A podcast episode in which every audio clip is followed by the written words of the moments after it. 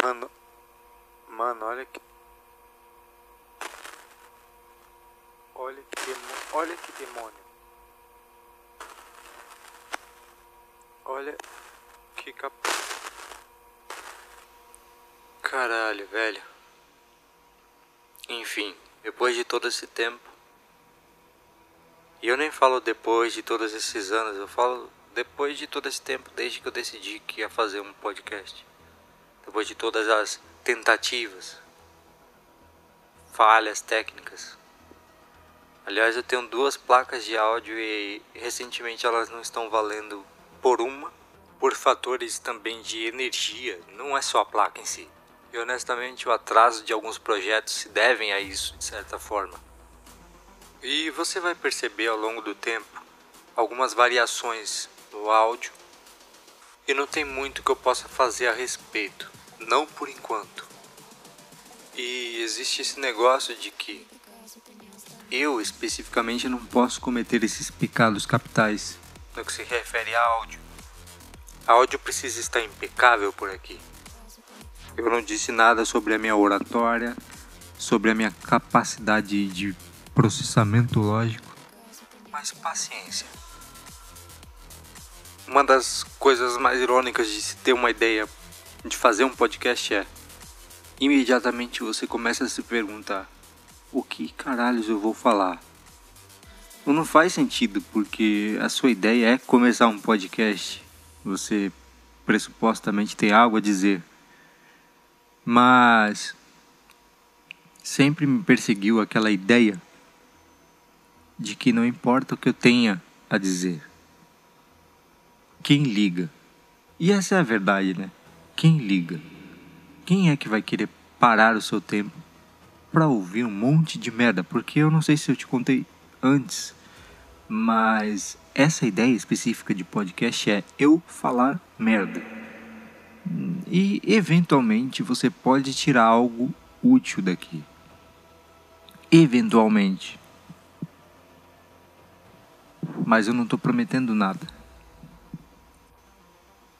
Acontece que depois de tempos conversando com vários amigos sobre vários assuntos, aprendendo várias coisas com eles e também acreditando neles quando eles dizem que tem algo que eu posso ensinar a eles. Bom, pelo menos sobre música é algo que eu posso garantir, porque dediquei minha vida a estudar e eu percebi que eu tô longe de acabar essa jornada de estudo. Porém, eu fico pensando aqui às vezes. Tem muita coisa que não dá para simplesmente escrever em letra de música mesmo que seja rap, ou fazer vídeos. Não tem certas coisas que às vezes só sair falando pode ser útil. Eu gosto de podcast. Eu fui inspirado por muitos momentos de vários podcasts. E tanto é que eu faço podcasts. Pergunta para os meus amigos no WhatsApp. é só começar um assunto interessante, eu dando a falar e, e vai embora. E as conversas são bem interessantes. Porém, sem mais delongas, eu sou Diego Roca e está começando o Rocaria. Hoje é dia 26 de janeiro de 2022. Foi ontem mediante a vários acontecimentos e tendo o, o principal deles como a não tão feliz morte do professor Olavo de Carvalho, eu me senti na obrigação de parar de procrastinar e começar a fazer esse podcast. E eu acho que é um bom ponto de partida começar esse episódio falando das minhas motivações e do porquê isso foi tão importante. Eu tinha decidido começar esse podcast eu estava tentando preparar algumas coisas. Uh, em breve eu vou poder trabalhar de um estúdio. E vou ter uma estrutura um pouco melhor para fazer certos tipos de conteúdo, incluindo o podcast e live. Mas ontem eu tentei fazer algumas coisas, mas deu errado por essas questões técnicas que eu falei de áudio, eu meio que fui fazer outra coisa e acabei deixando para passar a raiva do momento que eu tive ontem com meu áudio aqui, com tudo mais. E eu comecei a refletir sobre tudo que veio acontecendo na minha vida, mais especificamente, nesses últimos meses. E uma das coisas que motivaram um possível retorno a falar algo na internet é menos a ideia de que eu tenho algo a dizer, ensinar ou qualquer outro fator desse tipo, mas o fato de que eu comecei a encontrar outras pessoas com as quais eu posso compartilhar ideias e aprender muito e chegar em conclusões sobre vários aspectos da vida, incluindo a arte, que é a minha área, é onde eu atuo. E eu comecei a encontrar muita gente boa dessa área por aí. Né? Músicos, uh, ilustradores, escritores. E se esse podcast for um meio de atrair mais pessoas desse tipo, eu acho isso ótimo. Porque eu, como um colérico que sou, tenho uma tendência a ficar muito puto com umas coisas que dão errado, que são feias, que são medíocres, que são ruins, que são injustas. Isso é uma tendência muito forte na minha pessoa. E tendo essa tendência, Obviamente, se você não direcionar esses apetites, você vai começar a ficar sempre com raiva. Você vai começar sempre mergulhar e chafurdar nesse mar de bosta que é a mediocridade e a imbecilidade. E justo, né? Não é como se não fosse irritante. O problema é quando você deixa de sonhar e produzir coisas que incentivam o sonho dos outros. E esse é o, um dos primeiros pontos que me fizeram refletir esses últimos dias. Tem uma amiga minha, que é a Ju, que ela no Instagram ela ajuda as pessoas na área da psicologia e ela o que ela pode dizer, que ela tem a contribuir é nessa área, né? mas um dia ela tirou para compartilhar alguns livros, contos de fadas, poesia, e ela usou essa frase: Vocês precisam sonhar urgentemente. E óbvio, eu peguei algumas das indicações e fui ler. Eu comecei por Cecília Meirelles. E ela estava certa. A gente precisa fazer a mágica acontecer. E, e, por fazer a mágica acontecer, eu falo, cada um na sua função, né? E eu lembro do que me atraiu para fazer música, para fazer qualquer coisa relacionada à arte, que é aquela mágica que acontece quando você recebe essa música. Uma música que tem o propósito de fazer algo que vai te elevar, seja por puro entretenimento, seja por qualquer razão. Você está num, num lugar e você escolhe ouvir aquela música para ir para outro, seja lá qual for. Você escolhe de propósito ir para aquele lugar. E tomara que o seu guia turístico te leve para algum lugar bom. E essa é a, a, real missão que eu atribuí a mim mesmo quando eu decidi que ia fazer música. E é muito fácil se perder desse objetivo quando você começa a, a dar atenção para todo o, o lixo ao redor. eu entrei em umas, umas conversas com alguns desses amigos artistas e comecei a pensar em como seria se de repente a gente começasse a conversar sobre as coisas, mas tentando juntar referências boas, né? juntar elementos técnicos de cada área, reunir elas e, e conversar sobre e produzir algo a respeito. Para ser bom. Não para ser só bom porque é bom. Isso aí é, é besteira também, vira fetiche. Mas a ideia de que nessa jornada de desenvolvimento pessoal, conforme você vai aprendendo as coisas, vai estudando, vai trabalhando, vai desenvolvendo a tua personalidade, vai se tornando uma pessoa mais madura. Se você sempre colocar a meta de perseguir a beleza na arte, em qualquer outra coisa que você for fazer, essa é a melhor coisa que você pode fazer. Sabe? E eu parei de procrastinar esse podcast. Em parte porque já era hora de fazer isso. Eu já vinha me arrastando por muito tempo. Mas em outra parte, eu decidi começar em homenagem ao professor Olavo de Carvalho esse podcast.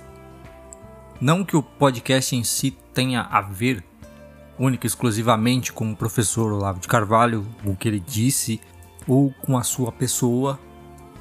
Muito menos ainda quero tentar ser algo parecido com o que ele foi e que com certeza vai continuar sendo com seu legado e através dos alunos, mas é porque eu sempre me lembro que, inclusive através dele e de alguns de seus alunos, eu pude achar um jeito de sair daquele caos e daquela escuridão sob a qual eu estava mergulhado, vamos dizer assim. Ele teve uma tremenda de uma contribuição na minha vida, que não só me fez ser um pouco menos burro, mas também me levou eventualmente ao catolicismo e como estudar apropriadamente também. Mas isso é papo para outro episódio, beleza? O objetivo desse primeiro episódio é introduzir o podcast e não tinha uma maneira melhor do que falar do que eu vim fazer aqui. Aliás, não faz sentido não fazer isso no primeiro episódio. Então, bom, eu já deixei a, a primeira coisa clara, né? Automaticamente você filtra muito o seu público quando você diz certas palavras em certa ordem. Ah, obviamente, dizer do Olavo de Carvalho sem a palavra astrólogo ou terraplanista na sequência filtra uma parte do teu público. É exatamente isso que eu quero fazer. Porque conforme o tempo foi passando, uma das coisas que eu aprendi é que eu especificamente não funciono é, quando eu tô no meu lado mais baixo, quando eu tô na minha situação mais depressiva, mais confusa, mais caótica da minha vida. Não funciona arco-íris e, e glitter na hora de falar comigo, na hora de motivar a minha pessoa sair daquela porra daquele buraco e fazer alguma coisa, progredir. E as pessoas, algumas pessoas chamam isso de tough love, né? Que é, é um amor bruto, se for traduzir mais ou menos assim que é você basicamente dar um tapão na cara de quem tá parado ali. E essa é a melhor coisa que você pode fazer para algumas pessoas.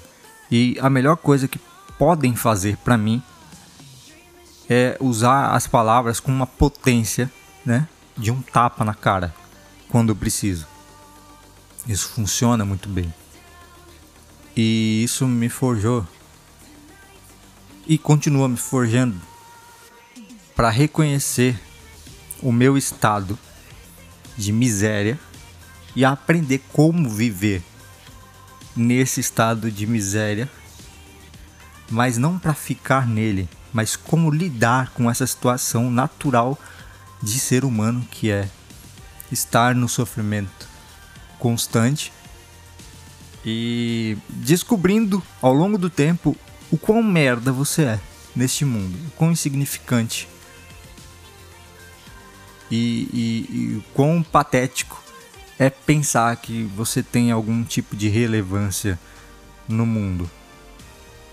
E algumas pessoas se incomodam porque eu tenho esse costume de olhar para mim e me colocar nesse lugar às vezes, de não me levar a sério, de fazer piada comigo mesmo e às vezes usar o humor autodepreciativo. Nada fora do controle, claro. Mas sempre vai aparecer alguém que vai ficar, nossa, não, não fala assim. E eu nem comecei a falar dela ainda. Isso é bem engraçado. Mas.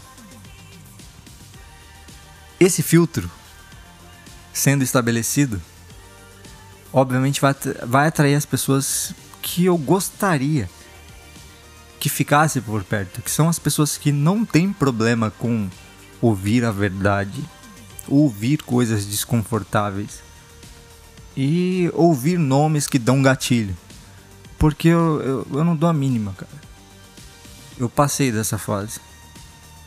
É, a minha vontade de, de, de fazer algo que, que realmente eu acredito que tem algum valor é muito maior do que agradar um público massivo, falar para todo mundo.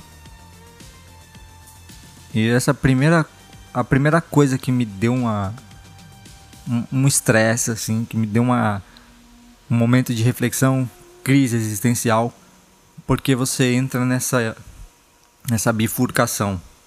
Você começa a adotar certas coisas que vai agradar uma massa de gente que você não faz ideia de quem são, o que pensam e o que elas esperam de você, mas você usou uma série de, de fórmulas que de repente atraiu elas para você. E agora você está preso às vontades dessas pessoas, porque elas acreditam que, te, que são sua dona. Esse coletivo que você conquistou acredita que você pertence a esse grupo. E elas não precisam pensar nisso desse jeito, elas não precisam falar essas palavras. É natural que quando você conquista um público, dependendo de como você o faz, você pertence a esse público de certa forma e você começa a ficar refém. Principalmente se você usa do, dos hypes, os assuntos ou as coisas que geralmente tende a agradar a massa, sabe? E em contrapartida você pode criar um filtro e atrair pessoas que elas não precisam necessariamente concordar com 100% do que você fala ou acredita, e eu obviamente não quero isso. A pior merda que tem é você criar um, um culto ao teu redor de gente que sempre vai só defender tudo que você faz ou fala, ou que vai te cultuar como uma personalidade. Longe de mim essa porra. Mas sabendo que não se é feito para todo mundo, você vai passar a prezar por qualidade ao invés de quantidade. Certo? Até mesmo porque essa coisa da verdade irritar, incomodar e dar gatilho nas pessoas é um negócio muito engraçado, né? Tava pensando aqui que geralmente a verdade irrita as pessoas uma vez ou outra e é semelhante a você estar tá na sala de aula. Não sei se isso já aconteceu com você. Está na sala de aula e aí você tem, tem aquele amor secreto. Não importa quem seja. Isso geralmente é a coisa que acontece com o moleque, tá? Eu não consigo imaginar alguém fazendo isso com a menina. Mas o cara tá lá apaixonado por aquela garota secreta. E aí ele deixa isso escapar e, e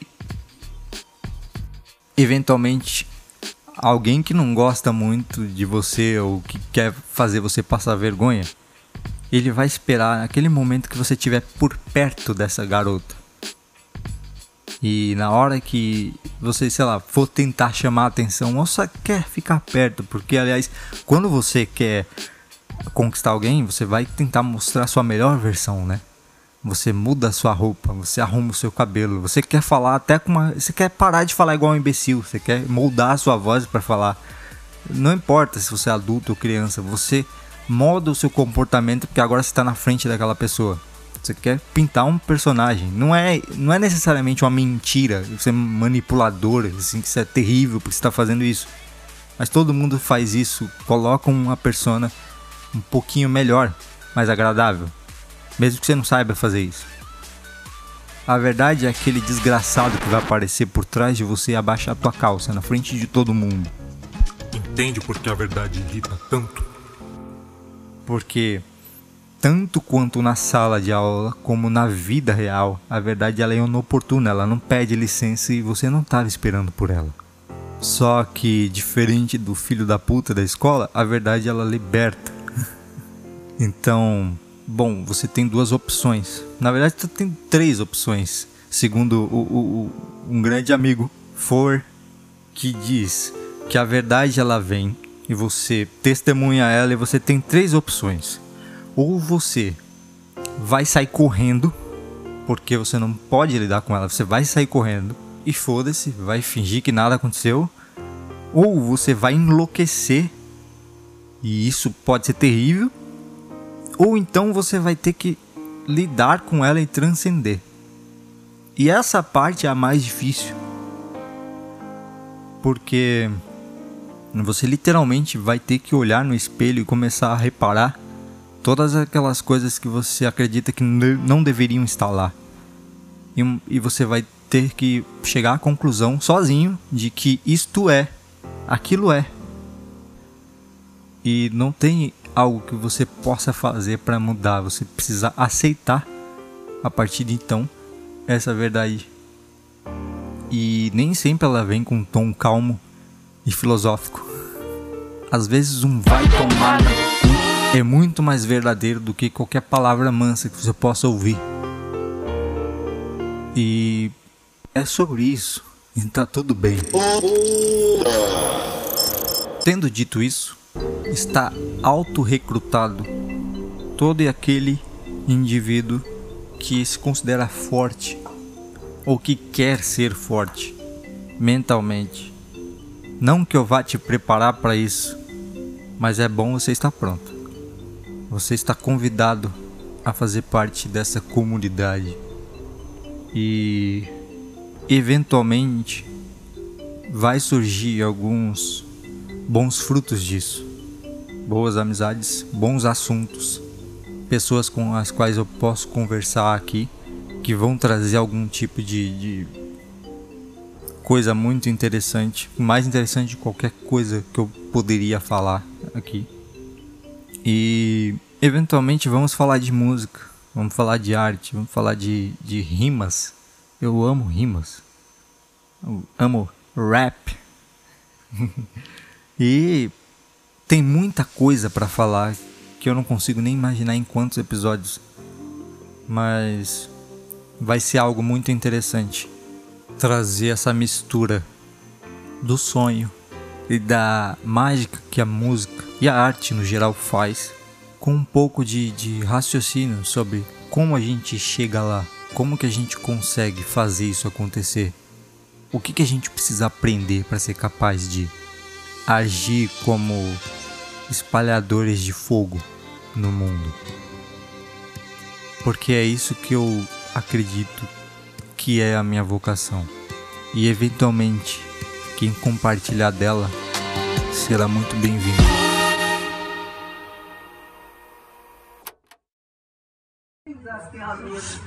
Professor Olavo, um homem da sua grandeza, da sua importância, as pessoas se perguntam é, sobre seus desejos e aspirações. Entre prestígio político, prestígio acadêmico, prestígio intelectual, qual a coisa na vida que o senhor mais desejaria? Eu já expliquei isso, eu, eu vim para foder com tudo. É só isso que eu quero. Eu não quero fama, não quero dinheiro, não quero cargo público. O que eu quero mesmo é foder.